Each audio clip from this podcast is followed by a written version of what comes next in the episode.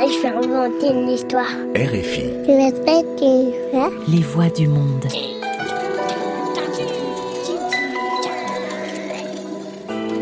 Sept milliards de voisins, des contes à écouter.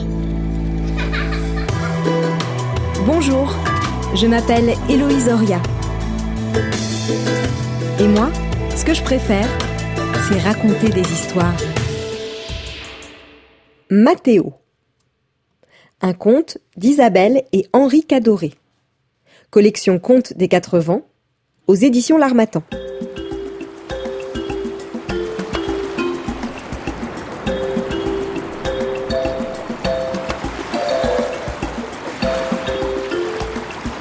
Sur l'île de Midinina, la nuit, les étoiles et la lune avaient disparu.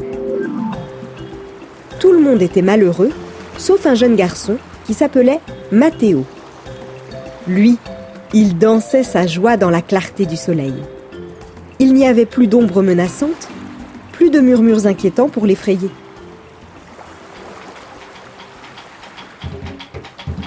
Un jour, les guerriers, conduits par son père et le sorcier, partirent en pirogue à la recherche de la nuit, des étoiles et de la lune. Aucun ne revint. Les femmes, inlassablement, scrutaient l'horizon, et les enfants inquiets frétillaient comme des poissons dans une nasse. Alors, malgré l'éclat du soleil, malgré la disparition des ombres menaçantes, la tristesse se glissa peu à peu dans le cœur de Mathéo. Son père lui manquait. Il décida de partir à sa recherche. Sa mère déposa dans le canot, à côté des calebasses de Mabi, une boisson à base de plantes et d'écorces, un panier rempli de cassave et de viande boucanée. Mathéo, devant l'immensité de la mer, prit peur. Sa mère le serra tendrement dans ses bras. Il respira son parfum de citronnelle et monta dans le canot. Il pagaya vers l'horizon sans se retourner. Depuis combien de temps naviguait-il sous le soleil ardent? Il n'avait presque plus de mabie. Il se sentait si petit, si seul sur l'océan. Il se mit à pleurer.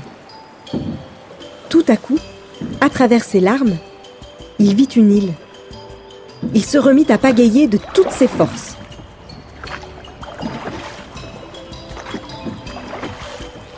Il accosta sur une plage de sable blanc où d'autres pirogues étaient échouées. Il aperçut, perchés sur des résiniers, des perroquets aux couleurs éclatantes. Un des perroquets volta autour de lui, puis s'envola vers l'intérieur de l'île. Mathéo le suivit. Le perroquet se posa à l'entrée d'une grotte. Mathéo hésita, serra son arc et ses flèches dans sa main et entra. Au fond de la grotte luisaient les yeux de l'esprit jaguar.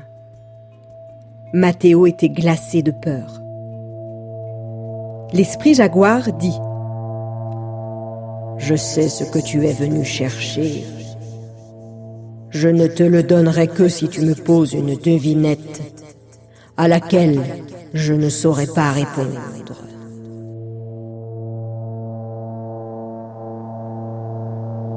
L'esprit jaguar sortit de la grotte. Mathéo puisa tout son courage au fond de son cœur et le suivit.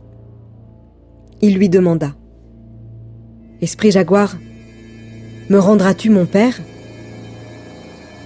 L'esprit jaguar rit et dit Ton père, tous les guerriers, le sorcier, la nuit, les étoiles et la lune.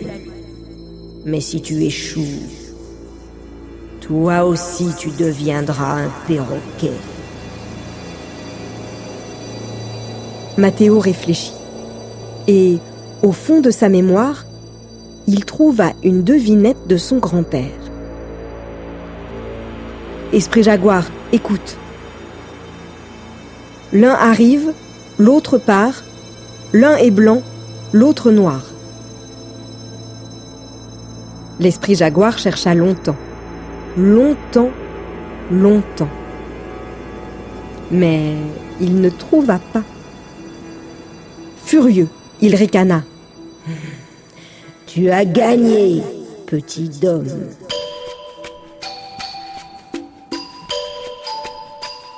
L'esprit jaguar l'emmena jusqu'à un calebassier chargé de calebasses d'or.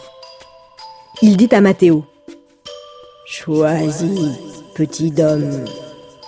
Dans l'une de ces calebasses, j'ai enfermé la nuit, les étoiles et la lune. Mathéo regarda le calebassier à en avoir mal aux yeux. Il ne devait pas se tromper. Son œil fut attiré par une petite calebasse verte dissimulée dans l'herbe verte, au pied du calebassier.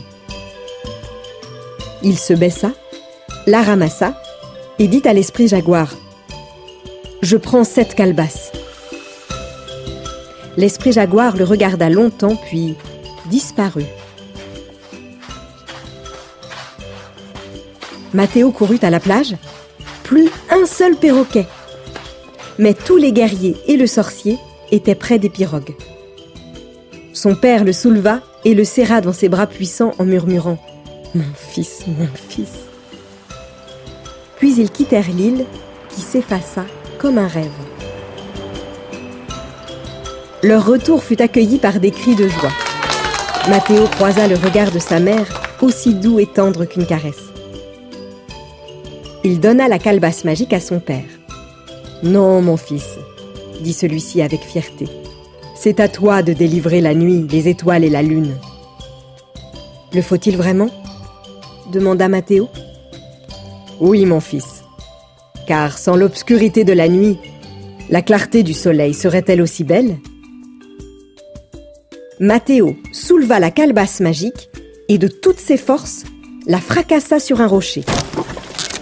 La nuit, les étoiles et la lune s'envolèrent vers le ciel en chuchotant Mathéo, Mathéo, Mathéo. Et, dans la nuit étoilée, Mathéo joyeux dansa avec la lune.